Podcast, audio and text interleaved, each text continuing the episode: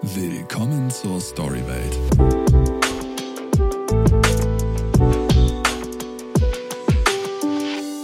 Herzlich willkommen zurück zur Storywelt. Ich bin euer Host Alban. Auch heute habe ich natürlich wieder eine besondere Story für euch, denn es ist die Story von Caroline von St. Ange. Schon als Schülerin entdeckt sie ihre Leidenschaft fürs Lernen und gibt Nachhilfeunterricht.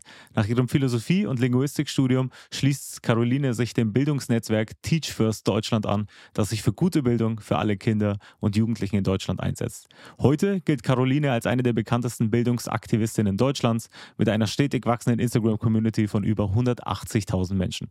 Als Bestsellerautorin publizierte sie unter anderem ihr Buch Alles ist schwer, bevor es leicht ist.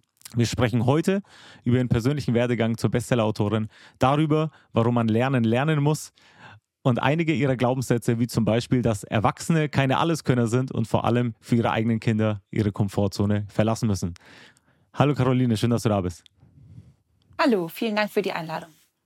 Caroline, Lass uns vielleicht chronologisch direkt mal einsteigen. Wann wurde dir denn klar, dass das Thema Lernen für dich etwas ganz Besonderes ist? Ich glaube, das war ähm, ein Moment, wo es mir gar nicht so gut ging. Ähm, da war ich 22 und hatte, glaube ich, wirklich so eine, ja, im Nachhinein würde ich sagen, depressive Phase. Und ähm, ich wusste nicht, wo es hingehen soll mit mir und der Welt. Und ähm, dann hat mich meine Schwester gebeten, dass ich mit ihrem Sohn ähm, Englisch lernen soll. Der hat am nächsten Tag eine Englischarbeit geschrieben. Und ähm, ich war wirklich sehr, sehr kraftlos, aber habe das dann ihr zuliebe gemacht. Und ähm, dann habe ich mit ihm gelernt und während ich mit ihm lernte, ging es mir immer besser. Und nach zwei Stunden ging es mir richtig gut. Das erste Mal seit Monaten. Und da habe ich gemerkt, okay, für mich ist mit, äh, mit Kindern lernen tatsächlich richtig heilsam. Genau. Okay, okay. Äh, hast du, hast du dann direkt weitergemacht? Weil ich meine, oftmals hat man ja so ein Gefühl, aber analysiert es jetzt nicht direkt. Ne? Also oftmals hat man irgendwie ein ja, und denkt, genau. das war jetzt schon cool, aber ich mache das jetzt nicht systematisch, um das jetzt irgendwie, damit es mir besser geht. Also ich hatte es sozusagen davor systematisch ganz, ganz, ganz lange schon gemacht ähm, und habe mir aber immer nicht ähm, erlaubt, dass das meine Arbeit sein darf. Also ich habe immer gedacht, ähm, das ist ja keine richtige Arbeit. Äh, ich muss ja noch mal was mhm. Richtiges machen. Ich muss ja mal in ein Unternehmen gehen oder äh, ich muss mich doch wo bewerben mit meinem Lebenslauf und so. Ja. Und ähm, das war schon so eine Schlüsselerfahrung, dass ich mir erlaubt habe, ich kann tatsächlich einfach das weitermachen, was mir so gut tut. Mhm, mhm. Äh, wie, wie, hast du das dann genau gemacht? Ich habe in einem Beitrag über dich gelesen, du hast mit 15 eine, eine Nachhilfeschule gegründet. Mhm, genau. Also ich war damals in einem äh, jesuitischen Internat und dort habe ich angefangen, Nachhilfe zu geben und war da tatsächlich sehr erfolgreich, so von Natur aus. Also ich habe einfach angefangen und dann hat die erste Schülerin, hatte davor eben eine 5 und dann hatte die, glaube ich, direkt eine 1 geschrieben. Und das hat sich dann natürlich rumgesprochen und wollten alle bei mir Nachhilfe haben. Und so viel Zeit hatte ich ja nicht. Und dann habe ich ähm, ziemlich schnell einfach gesagt, wie wäre es, wenn ich einfach eine Schule draus mache und mit Klassen arbeite. Und dann habe ich auch noch andere Junglehrer engagiert und dann ähm, hatten ziemlich schnell alle Kinder von der fünften bis zur achten Klasse bei mir äh, dreimal die Woche eben eine Gruppennachhilfe-Lernstunde. Genau, das hieß LFG, Lernförderung. Und ähm, genau, das heißt, ich habe das alles schon, schon lange gemacht, aber dachte eben immer, das ist wie so ein, ja, das ist ein Studentenjob, das kann man so während der, während der Schule machen, aber das ist ja keine richtige Arbeit. Genau. Also quasi schon das erste eigene Business mit, mit 15, kann man ja so sagen. Absolut, genau. Ja, aber auch eigentlich wirklich nur, weil es mir so Spaß gemacht hat. Ich habe da so den, ähm, auf jeden Fall äh, den Need gesehen. Ähm, und äh, coolerweise war ich an der Schule, die sowas total unterstützt hat, die einfach gesagt hat, ja, mach mal. Ähm, hm. Wir trauen dir das zu, obwohl ich erst 15 Jahre war und ähm, haben mich da einfach machen lassen. Und ja. ich habe auch das, äh, so das Vertrauen nicht missbraucht und ähm, genau, es hat vielen Kindern sehr geholfen. Cool, cool. Danach äh, bist du, bist du an die Uni wieder gegangen und hast dich dann dem Bildungsnetzwerk Teach First Deutschland äh, angeschlossen. Beim äh, Blick auf die Website, ich habe so ein bisschen recherchiert natürlich im, äh, auf, in Vorbereitung mhm. auf diese Folge, da springt einem der Satz, unser Bildungssystem steckt in einer tiefen Krise entgegen. Äh, siehst du das auch so? Absolut, absolut. Ähm, wir haben ein ganz großes Problem in Deutschland, was noch nicht so ganz allen Leuten klar ist. Ähm, also wir haben vor allem einen Lehrermangel von 40.000 Lehrern. Ähm, das führt dazu, dass jede zehnte Stunde ausfällt. Und wenn man sich das überlegt, dass jemand zehn Jahre zur Schule geht, dann geht er einfach ein Jahr weniger zur Schule. Das heißt, ein Jahr Ausbildung fehlt ihm.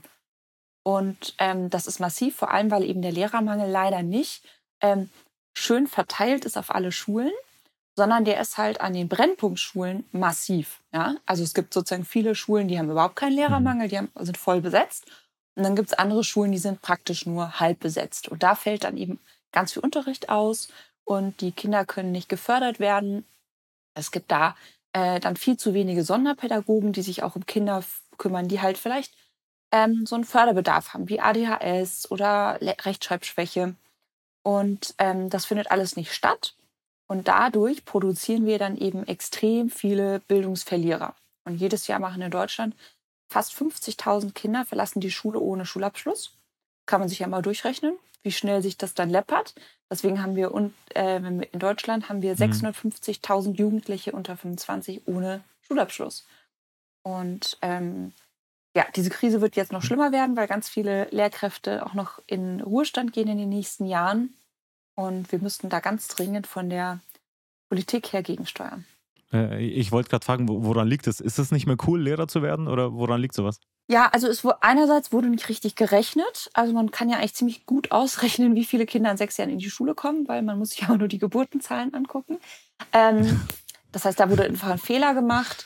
Ähm, dann gab es natürlich auch einfach Flüchtlingsbewegungen, das muss man auch, ähm, muss man auch sagen. Also es sind jetzt zum Beispiel letztes Jahr sehr, sehr viele ukrainische Kinder auch ins deutsche Schulsystem gekommen. Das ist natürlich da nochmal ein ähm, extra Druck. Ähm, was eigentlich viel schlimmer ist, ist, dass der Lehrerberuf so anstrengend geworden ist, ähm, weil die Lehrer müssen so, so viele Dinge machen, die nicht ihrer Kerntätigkeit entsprechen dass sie oft gar keine Zeit und Kraft mehr haben für das eigentliche Unterrichten, weil die sind so beschäftigt mit hm. so viel äh, Neben Nebenschauplätzen, ja, vor allem Bürokratie.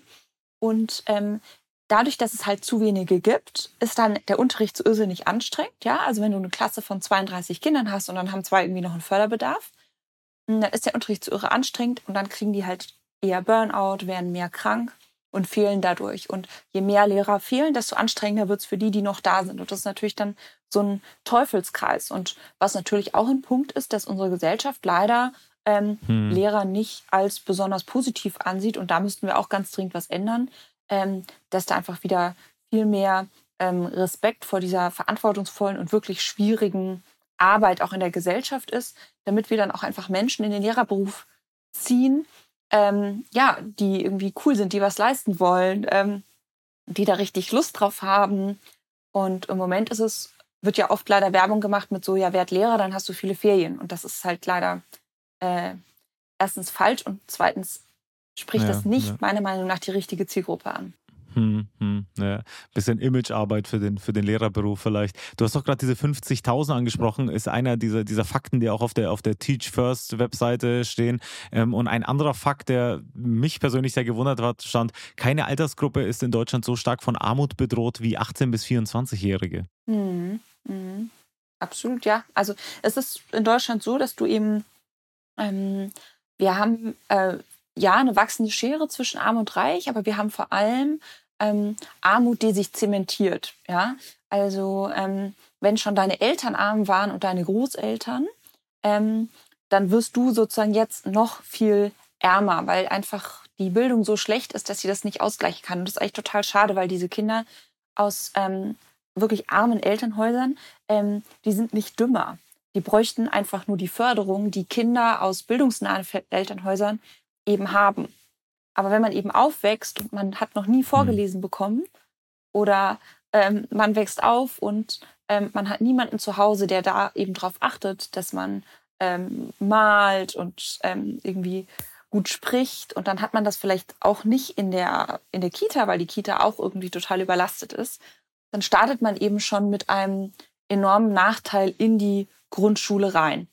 Und diesen Nachteil, den könnte man tatsächlich noch ausgleichen, aber da bräuchte es dann eben jemanden, der wirklich mit diesen Kindern jeden Tag liest ähm, und sich um all diese Dinge eben kümmert. Und ich, das Problem ist halt, wir, wir verlagern immer noch einen ganz großen Teil der Bildung nach Hause. Daran sieht man ja auch meinen äh, Erfolg sozusagen. Also ich erkläre ja hauptberuflich Eltern, wie sie gut mit ihren Kindern lernen können. Und Das interessiert sehr, sehr viele Eltern, weil eben sehr viele Eltern zu Hause mit ihren Kindern ja. stundenlang oft sitzen und lernen. So, ähm, und dann gibt es eben Eltern, die das nicht leisten können, vielleicht auch mal nicht leisten wollen, haben halt nicht die Bildung, vielleicht nicht die Zeit, wissen es nicht besser. Und wenn die das dann nicht machen, dann haben ihre Kinder einfach sehr, sehr, sehr viel schlechtere ähm, Chancen. Und das Traurige ist, am Ende verlieren wir dadurch ja alle, weil ähm, wir haben in Deutschland Fachkräftemangel, wir haben eine überalterte Gesellschaft. Wir müssten über jedes Kind uns total freuen und das so gut fördern, wie es nur geht, damit später aus dem äh, ein toller Arbeitnehmer wird. Ja, aber im Endeffekt tun wir das nicht, sondern ja, ja. produzieren eben Jahr für Jahr ganz viele hm. Kinder hm. ohne Schulabschluss, wo dann klar ist, die werden entweder in, ja, in einem prekären Anstellungsverhältnis oder eben in Hartz IV landen. Ja. Hm, hm, ja. Du hast doch gerade dein, dein Business Model quasi angesprochen. Also dein Business Case ist ja mhm. jetzt auch nicht, mhm. was man jetzt überall sieht.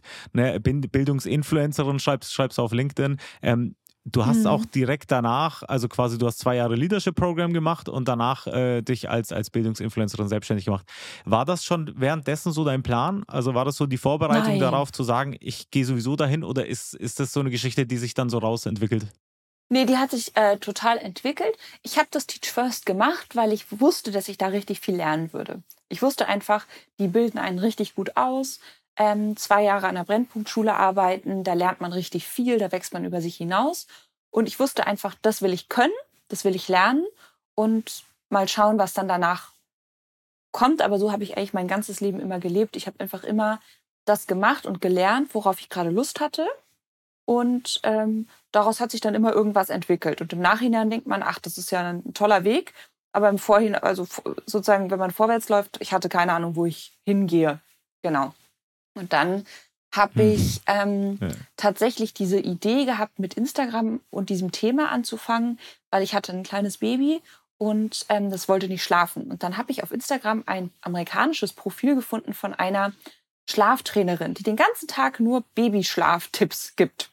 Und mich hat es halt natürlich total interessiert und ich habe ihren gesamten Content angeschaut. Und die hat alles gezeigt, also wie man beim Baby Bäuerchen macht und irgendwelche guten Griffe und Tricks und so. Und dann habe ich halt gedacht, ach cool, man kann Instagram auch so inhaltlich nutzen. Das war vor ein paar Jahren noch nicht so üblich. Also da war auf Instagram wirklich eher so Reisen, Kochen, schönes Leben, Fashion, so. Und, ähm, und dann habe ich eben angefangen und habe einfach eben nur dieses inhaltlich ähm, genutzt und habe auch da geguckt, mal schauen, wo es mich hinführt. Mhm. Eine der, also ich habe ja schon angeteasert, ne, es gibt so Community-Fragen immer bei mir im Podcast, die kommen ein bisschen später. Eine würde ich vielleicht äh, noch mal vorziehen, weil es sehr gut reinpasst. Ähm, mich haben ein paar Fragen erreicht. Frag doch Caroline mal bitte, was macht man denn genau alles als Bildungsinfluencerin? Also kannst du uns vielleicht mal mitnehmen, so in deinen Alltag, so in deinen Scope? Was, was, was machst du eigentlich alles genau? Also ich habe ja zwei Jobs. Ne? Ich würde sagen, ich bin einerseits Bildungsinfluencerin, andererseits bin ich wirklich Lerncoach-Influencerin. Also, ähm, bei Bildung ist es eigentlich wichtig, dass ich ähm, mir, ich lese viel, ich ähm, schaue viel, ähm, ich gucke mir alles an, was es so gibt, was sind so gerade die Debatten. Ähm, Gott sei Dank schicken mir, schickt mir meine Community auch immer ganz viel. Also ich muss gar nicht selber so viel recherchieren, sondern viel wird mir auch geschickt. Genau, und wenn es mir dann wichtig erscheint, dann teile ich das. Und das muss ich natürlich in der Story so aufbereiten, dass es ähm, Menschen verstehen und dass ich Menschen dafür begeistern kann.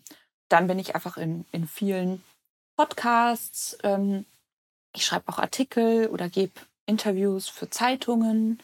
Ähm, also vieles so, solche Arbeit. Und dann überlege ich mir jeden Tag irgendeinen Content, den ich aufbereite wiederum, also indem ich den filme, schneide, Untertitel und so weiter, ähm, mit Lerntipps. Also einfach wirklich für Eltern, zum Beispiel wenn wir jetzt hier auflegen, dann werde ich ein Video aufnehmen, wie man mit seinem Kind gut Vokabeln lernen kann.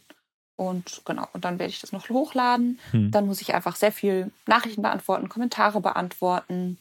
Und ähm, ja, so gehen dann viele Stunden des Tages äh, damit äh, zu. das glaube ich. das glaube ich, ja. Ähm, alles ist schwer, bevor es leicht ist. Äh, das ist der Titel de deines Buchs. Ähm, Vielleicht mal ganz grundsätzlich, was war deine Motivation, warum du gesagt hast, okay, ich, ich, ich möchte dieses Buch schreiben? Also, ich wurde gefragt, ob ich ein Buch schreiben will vom Rowold Verlag, auch noch von anderen Verlagen, aber das war mein Lieblingsverlag. Und ähm, ich habe das tatsächlich nur gemacht, um in die analoge Welt zu kommen. Weil, ähm, genau, bei Instagram äh, bin ich sehr bekannt, aber in der äh, normalen Welt noch nicht. Und ähm, ganz oft ist es mir auch, ist es vorgekommen, dass Leute meinten so, ähm, ja, ich würde total gerne sehen oder wissen, was du machst, aber ich habe kein Instagram oder ich will kein Instagram, ich finde da nicht so den Zugang zu. Und dann ist natürlich bei Instagram auch das Problem, du hast ja da keine richtige Ordnung. Oder? Du hast einfach nur dieses chronologische rückwärts, aber du kannst nicht so gut suchen. Ähm, und wenn du dann eine Frage hast, ja, dann musst du alle Posts durchgucken. Das ist ja irgendwie nicht so toll. Und deswegen hatte ich einfach Lust, mal so ein umfangreiches Buch zu schreiben. Wirklich, wie ist meine Art, mit Kindern zu lernen? Was ist meine Überzeugung, wie das gut funktioniert, damit man das wirklich Menschen in die Hand drücken kann. Und deswegen war es mir wichtig, dass ich ja wirklich äh, leicht und gut zu lesendes Buch schreibe, was Eltern super easy lesen können. Einfach Leute, die keine Lust haben, jetzt eine Ausbildung oder sowas zu machen oder da jetzt tief einzusteigen, aber die trotzdem einfach richtig viel Tipps brauchen, wie sie das gut machen können. Und dann habe ich das äh, geschrieben. Und dann habe ich das geschrieben. Äh, magst du uns mal in den, in den kreativen Prozess äh, mitnehmen? Ich hatte jetzt hier im Podcast öfter schon, mhm. schon Autorinnen, Autoren, aber irgendwie merke ich, dass die, die, die Herangehensweise daran, wie man so ein Buch schreibt, bei jedem dann doch ein bisschen anders ist. Ne? Also wie findet man mhm. seine Kreativität, wie fängt man an? Wie, wie war das bei dir? Wie hast du angefangen, dieses Buch zu schreiben? War erster Titel, dann die Seiten, erste Agenda, mhm. der Titel am Ende? Wie, wie war das bei dir? Also der ursprüngliche Titel war ein anderer, der war Vokabeln in die Wolken schreiben weil ähm, ich eben die Kinder ganz oft am Fenster arbeiten lasse und dann ist das eben so, als würde man die Vokabeln in die Wolken schreiben. Ähm, ich musste zwei Kapitel schreiben und die dem Verlag schicken und erst dann haben die mir ihr Angebot gemacht. Das heißt, die ersten zwei Kapitel, die waren eigentlich ziemlich schnell geschrieben. Da war die Motivation noch hoch. Dann äh, haben die mir das Angebot gemacht. Dann ging die Motivation ganz, ganz tief runter, weil dann wusste ich, ich habe jetzt irgendwie ein Jahr lang Zeit, dieses Buch zu schreiben. Und ähm, das Positive ist, mein Verlag hat, ähm, hat mir die Gliederung geschrieben. Also ich habe denen einfach die Themen runtergeschrieben, über, zu denen ich was sagen kann. Und mein Verlag hat dann die Gliederung geschrieben.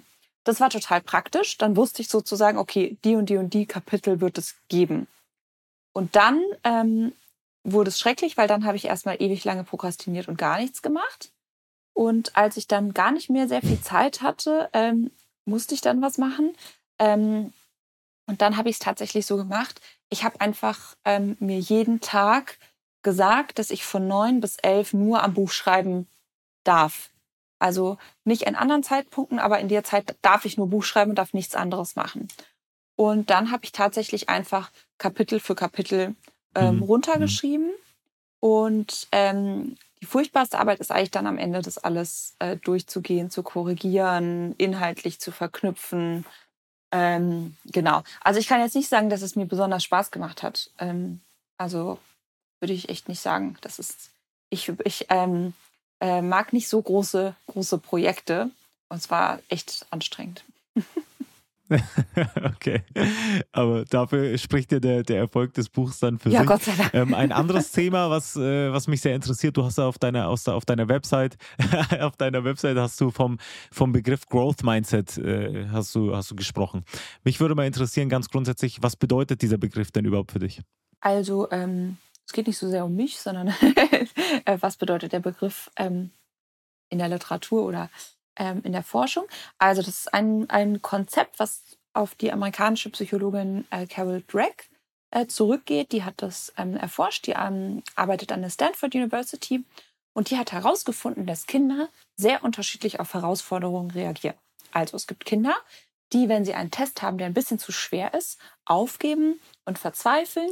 Und es gibt Kinder, die sich an dieser Herausforderung freuen und da weiterknobeln. Und ähm, da dachte sie, das ist ja interessant, dass man so zwei unterschiedliche Herangehensweisen hat. Und dann hat sie ähm, ganz, ganz viele psychologische Experimente gemacht, ja.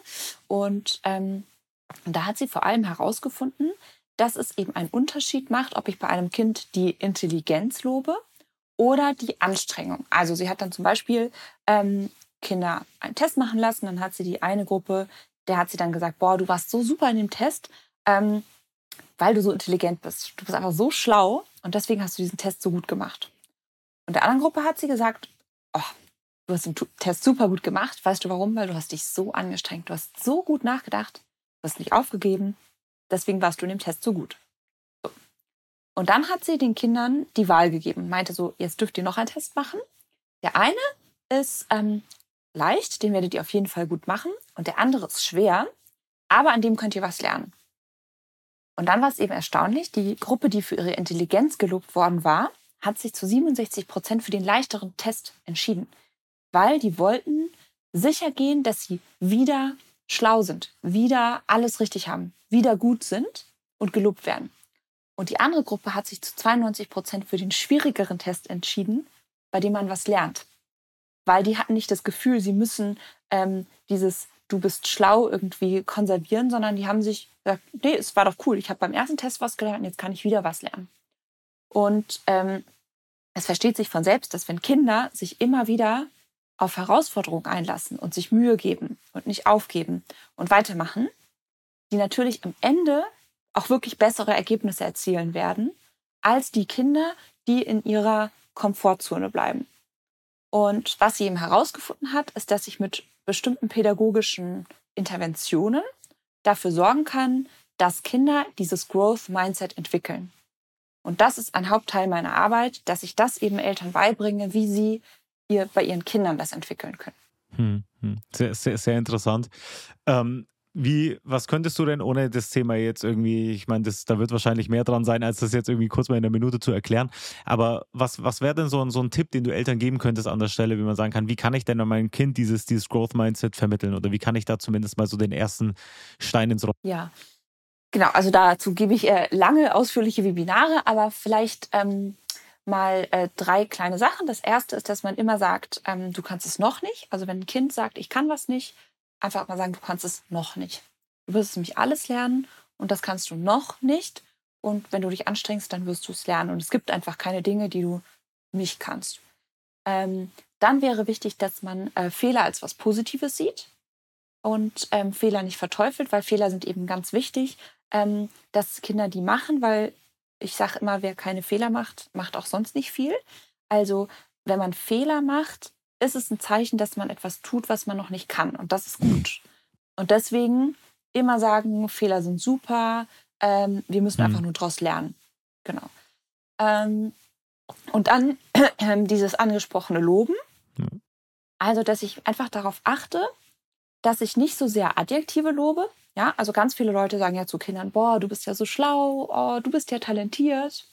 Und ähm, ein Adjektiv kann ein Kind nicht wiederholen. Also ich sage, oh, du bist ja so schlau, dann kannst du sagen, so, okay, cool, aber wie mache ich denn jetzt? Was mache ich da?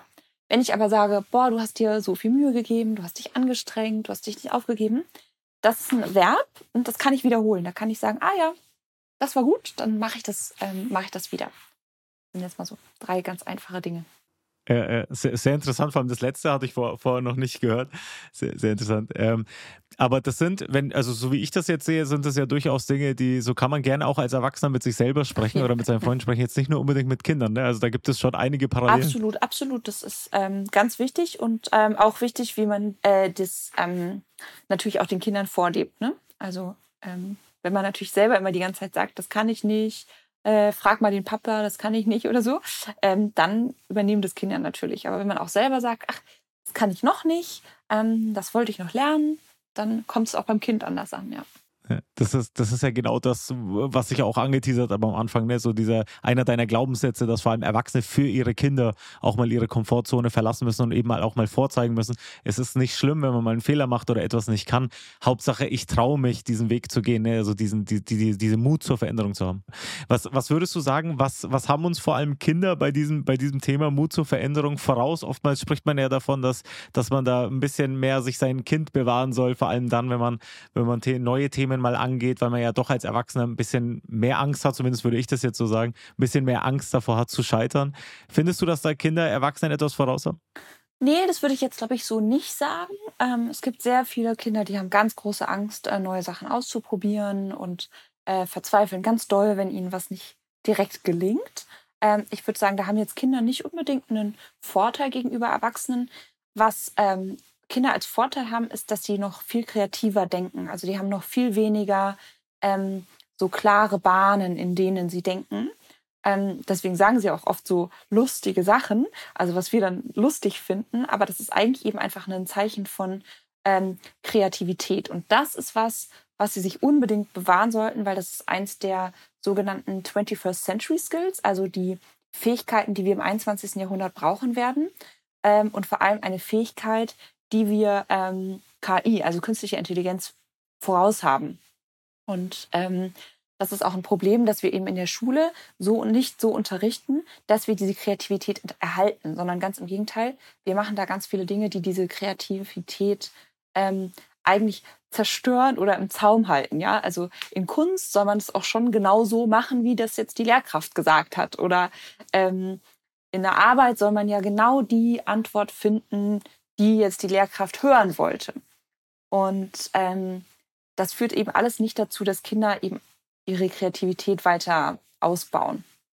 Und deswegen können wir uns da auf jeden Fall ein, äh, eine Scheibe an Kindern abschneiden und sollten vor allem gucken, dass wir die bei Kindern eben nicht zerstören. Ja, das ist sehr interessant. Ich hatte, das erinnert mich so ein bisschen an eine, eine Podcast-Folge, die ich mit einem Kreativitätsforscher hatte, der zu mir gesagt hat, eigentlich werden vor allem Kinder für ihre Kreativität bestraft in der Schule. Weil vor allem dann, wenn man einen anderen Lösungsweg findet oder so ein bisschen out of the box denkt, ne, vor allem dann kriegt man ja eine schlechte Note. Andererseits, paradoxerweise, sind das genau die Skills, die man dann im Erwachsenen, Erwachsenenalter lobt ne, und schätzt und man sucht nach Mitarbeitern und Mitarbeiterinnen, die irgendwie out of the box denken. Und das ist dann irgendwie dann doch schon paradox, dass man in der der Schule so ein, so ein Thema bestraft, aber gleichzeitig bei Erwachsenen schätzt. Absolut, genau. Und das, das Gleiche ist auch beim kritischen Denken. Also ähm, wenn man in der Schule die ganze Zeit alles hinterfragt, dann ist man irgendwie halt nervig und kriegt richtig Ärger auch. Und dann soll man aber irgendwie äh, mit der Schule fertig sein und dann soll man so super kreativer, kritischer, kritisch denkender Mensch geworden sein. Ja, ähm, das funktioniert so eben nicht. Und ich glaube, das ist ein großes Problem. Und das sieht man ja auch ganz, ganz, ganz viele kommen ja aus der Schule und wissen nicht, wer sie sind, was sie können, wo ihre Stärken liegen, was sie mit ihrem Leben anfangen sollen. Ähm, und gehen da dann erstmal auf eine große Sinn, mhm. Sinnfragenreise. Und das sind ja Dinge, die könnte man wunderbar auch schon in der Schule äh, besprochen haben. Nee. Ja, das stimmt, das stimmt. Entweder in der Schule oder zu Hause, ne? Deswegen umso wichtiger, dass man vielleicht auch als Elternteil da irgendwie einsteigt und äh, da vielleicht auch mal so einen Rahmen schafft oder so einen, so einen Safe Space für Kinder, wo sie sich ausleben können, wo sie kreativ sein können, Fehler machen können. Weil als Elternteil vor allem hat man das, was in der Schule passiert, ja immer nur bedingt in der Hand. Caroline, lass uns rüberspringen zu unseren Community-Fragen. Ähm, ich hatte auf Instagram vor eine kleine Umfrage gestartet und äh, meine Followerinnen und Follower gebeten, ein paar Themen und Fragen einzuwerfen für heute. Ich habe äh, drei interessante Themen mit dabei. Das erste ist eine Frage, ähm, das war, mein Kind hat enorme Lernprobleme, weil es ständig abgelenkt ist. Was kann ich tun? Da kann viel dahinter stecken, ähm, vielleicht auch eine unerkannte ADHS. Ähm, ich würde sagen, das Wichtigste ist, dass man erstmal die Bewegungsimpulse des Kindes ähm, vorher vor dem Lernen abbaut und auch während dem Lernen die Möglichkeit gibt. Also, das heißt, ganz wichtig, bevor es anfängt zu lernen, ähm, muss es gerannt sein, äh, gelaufen, Fahrrad gefahren, richtig außer Atem gewesen sein, dass erstmal so eine Ruhe im Körper ist. Dann ähm, erwarten die meisten Eltern von ihren Kindern viel zu langes Stillsitzen. Ähm, wenn das jetzt ein Grundschulkind ist, würde ich sagen, das sollte nur 15 Minuten sitzen und danach bräuchte es eine Bewegungspause. Und dann kann man auch für eine aktive Sitzgelegenheit sorgen. Ja? Dass es zum Beispiel auf so einem, auf so einem Ball lernt. Es gibt auch so ganz tolle äh, Stühle, die sich bewegen in alle Richtungen. Man kann auch einfach zum Beispiel so ein Band unten an den Tisch binden und dann kann es sozusagen mit den Füßen mit diesem Band spielen. Das hilft auch schon total, dass unten so ein bisschen die Bewegung ist und oben kehrt Ruhe ein dann hilft es solchen Kindern auch, sich einfach ihren Lernort völlig frei auszusuchen. Also einfach sagen, du darfst auch unterm Tisch am Boden lernen, darfst auf der Treppe lernen, darfst in der Schaukel lernen, überall, wo du Lust hast. Ähm, viele Kinder lernen auch einfach gut auf dem Bauch, auf dem Boden. So, dann haben die so diesen Kontakt zur, ähm, äh, am Bauch, so zum Boden und irgendwie tut es denen total gut und ist total erdend für die. Genau. Dann gibt es so kleine ähm, Spielzeuge, zum Beispiel, vielleicht kennt man das so, diesen Fingermassagering. Ähm, die gibt's, gibt's, kann man auch so bei DM oder Rossmann kaufen. Ähm, so einen Impuls an der Hand zu haben. Das heißt irgendwie, ich schreibe mit der einen Hand und auf der anderen Hand habe ich zum Beispiel so einen Fidget Spinner oder so einen Massagering oder so einen Knautschball, irgendwas, was ich machen kann, um mich da abzureagieren. Und äh, dann ist es einfach ganz wichtig, dass ein Kind immer weiß, wie lange wird das noch dauern. Das heißt, ich arbeite immer mit Timer, dass das Kind immer sieht, ah, das dauert jetzt nur noch fünf Minuten und das kann ich jetzt noch schaffen. Und nach fünf Minuten kommt ganz sicher dann auch die Pause. Wenn die so unruhig werden, ist das ganz oft, weil sie nicht wissen, wie lange wird das hier jetzt noch dauern. Hm, okay. Ja. Frage Nummer zwei ist, ich möchte auch gerne ein Buch schreiben, aber habe eine Schreibblockade. Was tust du, um deine Kreativität zu entfachen? Ach Gottchen. ähm, also ich glaube, man sollte einfach wissen, über was will man sein Buch äh, ähm, ähm, schreiben. Und ähm, dann ist tatsächlich ein guter Rat, den mir meine Lektorin gegeben hat. Ähm, du kannst gar kein Buch schreiben, du kannst immer nur einen Satz schreiben. Und das hat mir irgendwie sehr geholfen, weil ich hatte immer so dieses, oh Gott, ich muss ein ganzes Buch schreiben. Du kannst kein Buch schreiben, so. aber du kannst immer einen Satz schreiben und noch einen Satz und noch einen Satz und noch einen Satz. Und wenn man sich dann eben, so wie ich schon erklärt habe, ähm, feste Zeiten macht, in denen man schreiben darf, aber in diesen Zeiten muss man auch schreiben und dann einfach sagt, ich brauche kein Buch schreiben, ich brauche kein Buch schreiben, aber ich muss den Satz schreiben, ich muss den nächsten Satz schreiben, den nächsten Satz. Ähm, das äh, hilft. Genau. Ja. Das mit den, mit den kleinen Zielen finde ich toll, weil vor allem oftmals ist es ja, wie du schon sagst, ein Buch schreiben oder irgendwie ein großes Projekt zu starten, ist ja oftmals sehr, sehr abschreckend. Aber wenn man es irgendwie runterbricht in kleinere Ziele, kommt das einem dann doch machbarer vor, als es ist. Ähm, du hast von festen Zeiten gesprochen. Bist du generell ein, ein Routinemensch, der sich, der sich feste Routinen auch am Morgen schafft, um dann irgendwie gut in den Tag zu starten? Eigentlich gar nicht. Ich bin äh, eigentlich gar nicht. Äh, ich würde super gerne die Nacht durcharbeiten. Ich bin jemand, der immer plötzlich dann so äh, Energie bekommt und dann vier Stunden am Stück was macht und die Zeit vergisst. Ähm, ich habe aber zwei kleine Kinder. Deswegen kann ich jetzt nicht mehr die Nacht durcharbeiten. Deswegen muss ich jeden Tag zur gleichen Zeit aufstehen. Äh, ich brauche auf jeden Fall Routinen, weil wenn ich nicht jeden Tag eine Waschmaschine anmache, dann äh, stapelt sich hier alles. Ähm, genau, deswegen bin ich total gezwungen worden und auch mein, ähm, ich habe nur äh, wenige Stunden am Tag, wo ich Hilfe habe mit den Kindern. Das heißt, meine Arbeit muss ich dann auch in der Zeit äh, schaffen. Und deswegen ja, helfen mir meine äußeren Zwänge, jetzt eine Routine zu entwickeln. Aber tendenziell wäre ich eher nicht der Routinenmensch. Okay, so quasi auferlegte Routinen genau. dann. Frage Nummer drei ist, wie viel Zeit in der Woche nimmt Instagram bei dir ein? Sehr viel. Sehr, sehr viel. Also ähm, es ist natürlich jede Woche auch ein bisschen anders. Ne? Also es kann man jetzt nicht, ähm, ist nicht jetzt immer so und ich stelle da auch keine Uhr danach. Aber ich würde mal sagen, wenn man wirklich erfolgreich werden will auf Instagram, muss man schon würde ich sagen, fünf, sechs Stunden am Tag dafür einrechnen. Ja, also ich habe auf jeden Fall, meine Handyzeit ist auf jeden Fall immer so fünf, sechs Stunden. Mhm. Und ähm, ich bin jetzt nicht nur bei Instagram am Handy, aber würde ich sagen, schon die allergrößte Zeit. Und ich mache natürlich auch Sachen für Instagram vom Laptop aus. Ähm, also ja, ich würde schon sagen, dass ich so fünf, sechs Stunden am Tag mich mit Instagram beschäftige. Okay. Dann danke dir fürs Beantworten der Community-Fragen und das bringt uns auch schon zu unserer letzten Rubrik. Ähm, abschließend für diesen tollen Podcast, Caroline, äh, Quote of the Day. Dein Lieblingszitat. Mein Lieblingszitat. Ich habe so viele, ähm, aber ich habe äh, äh, zwei neue, die mir gut gefallen. Das eine ist, ähm, Hard is not bad. Ähm, sich das klar zu machen, dass nur weil was schwierig ist, ist das nicht schlecht.